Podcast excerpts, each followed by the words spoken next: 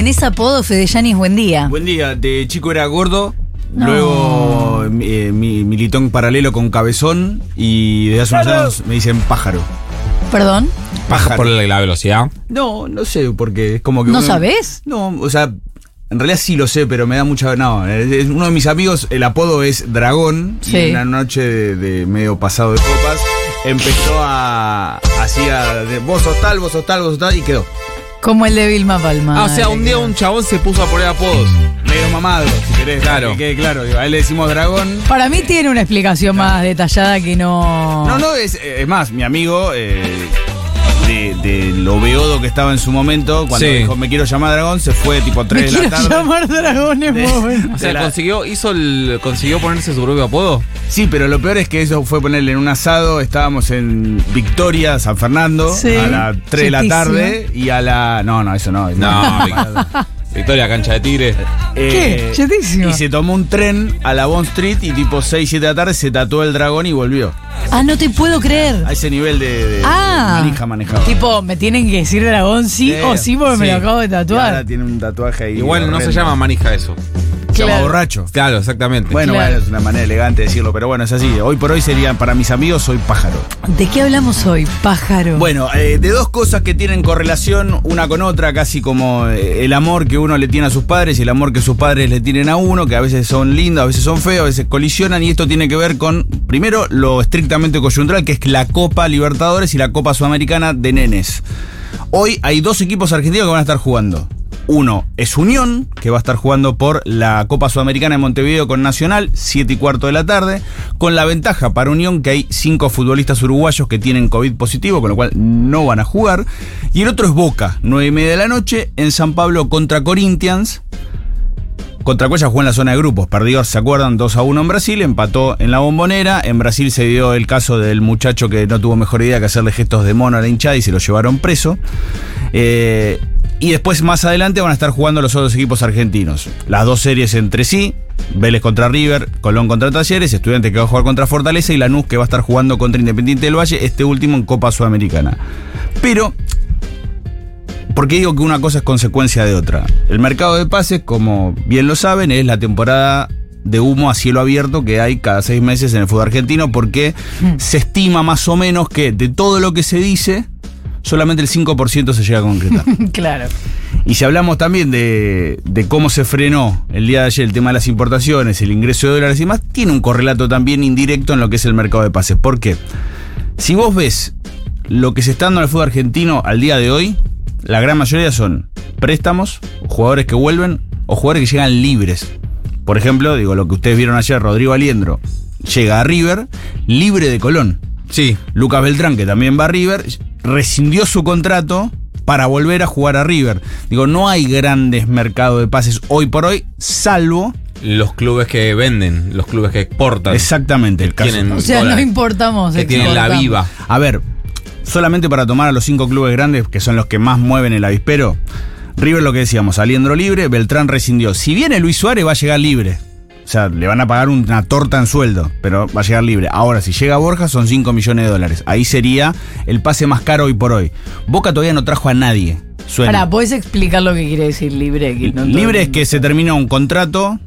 O sea, el 30 de junio se, se Que terminan no los tiene contratos. contrato con ningún club. Entonces llega, no llega gratis. O sea, no le pagás a otro club para que venga, pero le tenés que pagar un buen sueldo, porque en el caso puntual de No le pagás por eso. Le pagás solamente el sueldo. Es lo que Messi llegó al, al PSG libre. Claro, es así. Cuando, cuando vos le compras a un jugador, a un club que tiene contrato con un club, vos tenés que pagarle a ese club el pase del jugador. Y cuando los jugadores terminan los contratos con los clubes en los que están, quedan en libres, entonces vos no tenés que pagar el pase con nadie si solo el contrato. Y hay dos maneras de comprar. Yo negocio con vos, Flor quiero a Nico, te pago tanto, buenísimo. O la otra es la cláusula de rescisión, que es un precio que fija el club.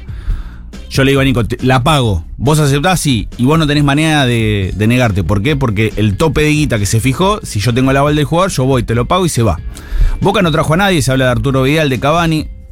Racing trajo a Vecchio de Rosario Central libre, a Romero de Holanda a préstamo. Y sí pagó por Johan Carbonero, jugador de gimnasia, 3.800.000 dólares. Es el pase más caro hoy por hoy en el fútbol argentino. La contra que tiene Carbonero es que tiene un juicio eh, ya confirmado por intento de abuso sexual, con lo cual Racing encima compró un jugador sabiendo esto, sabiendo que puede ser condenado. Veremos si la apuesta le sale bien, mal, regular, lo sabremos. San solamente jugadores libres y a préstamo. Independiente pagó 2 millones de euros por Iván Marcone. Esto en líneas generales se dan todos los clubes. El que más incorporó fue Platense porque lo necesitaba. Tres jugadores libres, uno es Mauro Zárate y seis a préstamo. ¿Por qué pasa esto? Primero porque los clubes no tienen plata, algunos porque no generan los suficientes ingresos, ya sea por ventas, entradas, sponsor, otros porque lo malversan y también porque se da una situación muy particular en lo que es el fútbol regional. Hoy, entre los clubes que incorporaron cero o un jugador, hay 10 de 28, o sea, es un montón. Antes todos, mal que mal, tenían jugadores, por supuesto, hasta el 7 de julio, que es el día que vence el mercado de pases, hay tiempo. Pero ahí empieza otra carrera, que es lo que preocupa a los clubes, que es que hasta el 8 de agosto está abierto el mercado de pases en Europa y hasta el 4 de agosto en Estados Unidos. Entonces, ahí puede pasar, volviendo al ejemplo de River, que es quizás el que más se está moviendo, lo de Enzo Fernández. Lo vendieron con el aval de que se quede hasta que termine la Copa Libertadores o hasta diciembre. No, te, no termina de quedar claro. Teóricamente es hasta que termine la participación de River en Copa Libertadores. Si es la semana que viene o es en octubre. Hasta ahí veremos. Sí. Claramente es el favorito, y por ahí, digamos, en esa Bueno, llave. también te tranquilizas. Bueno, decíamos, el pase más caro, Carbonero. El jugador más rutilante que llegó hoy por hoy es Diego Godín. Jugador de Vélez que no sabemos si va a jugar con River. 37 años. 37 años, para tranquilidad de ustedes, dos cosas. Uno, se está tratando de la rodilla. Dos, dio a entender de manera muy clara que su objetivo es el seleccionado. Dijo, yo vengo acá a tener más continuidad, a estar cerca de mi país porque quiero jugar el Mundial. Estaba en Atlético Mineiro de Brasil, no era titular, ahí está, rescindió contrato y vino y firmó con Vélez. ¿Cuál es el pase más rutilante hoy, margen de win? El de Tevez, pero que es entrenador, no es jugador. Al final, ¿puede o no puede ser entrenador? Bueno, eh, teóricamente puede ser entrenador. El tema es si podía firmar la planilla. ¿Cuál Bueno, es el claro. tema? Vos para ser entrenador, antes de entrar, o sea, cualquiera cualquier deporte federado, o sea, hay que tener que presentar tu documento para que constate en tu identidad, para saber que vos sos vos y que estás en una planilla y demás. Tevez tendría que tener un carnet que dice, usted, señor Carlos Alberto Tevez, es entrenador. Y así poder firmar la planilla. Teóricamente el que la iba a firmar era el Chaparretegui, Sí. que era el que sí tiene el título. Que dijo, no, nada que ver, yo tengo un laburo, no puedo ir. Sí, sí, como que. ¿Sabes qué pensó? Fuera de broma, esto es eh, estrictamente real. Pensó que podía hacer el doble comando. Ser Hacer las dos cosas. Sí. Y en el gobierno dijeron. O sea, ser funcionario y ser y tener un trabajo full time. No vez. dijeron nada que ver. O sea, vale recordar que Chaparretegui en 2018 en el Mundial de se hizo en Países Bajos, que se jugaron en paralelo el de varones y mujeres, dirigió a los dos equipos. Tipo, Claro. hoy dirigía a, la- a las mujeres que jugaban, mañana dirigía a los hombres que jugaban y así sucesivamente. Para mí pensó con todo respeto que, de- que le iba a durar poco. Como eh, me voy un par de meses, después vuelvo. Hay una calentura tremenda con Chaparretegui. En lo- de ambos lados. Sí. Claro. En Central sobre todo, porque Central lo llegó a presentar. En lo, vos ves la, la comunicación oficial era que iba a ser. Pero Tevez está recibido como técnico, entonces. La información era que no. Pero que- le- me mata la información. Como, ¿tiene papel o no tiene papel? Nunca lo mostraron. Qué. Tevez firmó la planilla. El tema es que la Asociación de Técnicos tiene una interna en sí misma entre el secretario general y el secretario general adjunto. El adjunto fue a la justicia y dijo: Señores, todo muy lindo. ¿Me muestra el papel donde Claro. dice que Tevez es entrenador? Porque Tevez nunca dijo que era entrenador. Pero no hay un registro, solamente tiene él el papel. No, Tevez, a ver. Es Tevez, Flor. Veámoslo. No, no, yo sé. yo sé. Vos pensás que mañana. ¿Qué es esta impresentabilidad? ¿Vos pensás que hoy Rosario Central tendría que estar jugando la Copa Argentina con Quilmes? Y la semana pasada la suspendieron porque Tevez dijo, che, yo no conozco mucho jugadores, me lo pueden postergar. Y esta semana van a estar haciendo una pretemporada en el predio de Seiza que se lo presta Chiqui Tapia, que es amigo de Tevez. Claro, claro. ¿Se acuerdan Tapia cantando con Ulises Bueno el casamiento de Tevez en Uruguay? Si no lo vieron, búsquenlo porque Bueno. es espectacular. Muy bien. Y para que se entienda lo del mercado de pases y cómo lo que pasa acá y en otros países permite una comparación más o menos fidedigna, decíamos, el pase más caro hoy 3.800.000 dólares.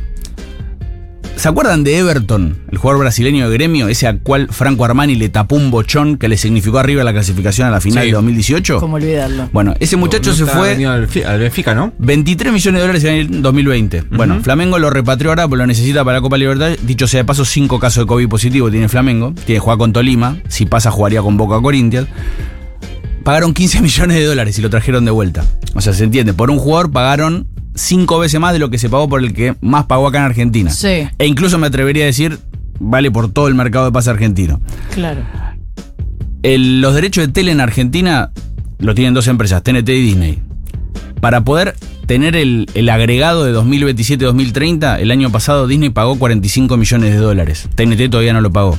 Solamente a Palmeiras, que ahora los clubes brasileños negocian cada uno por separado, Palmeiras por tres años, este, el que viene y el otro, va a recibir 26 millones de dólares. O sea, más de la mitad de todo el fútbol argentino por una extensión lo tiene un club brasileño. Ahí también entendés por qué tienen la guita que tienen, manejan los presupuestos que manejan y en Argentina, cambio mediante con el dólar, pasa lo que pasa. Claro. Todo tiene que ver con el dólar, Nicolás, ¿te das cuenta? Sí. Todo es la economía monetaria. Y si diría Cristina.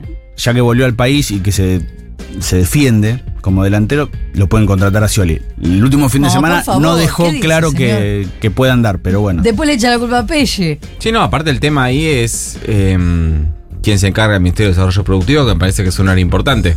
Si no te jode. Quiere hacer las dos funciones como el Y Chaparrete cap- pero me parece que Scioli tiene un poco más de margen que Chapa. Puede ser. Gracias, Yáñez. Hasta la semana que Nos viene. vemos la semana que viene. Faltan 11 para las 9 de la mañana.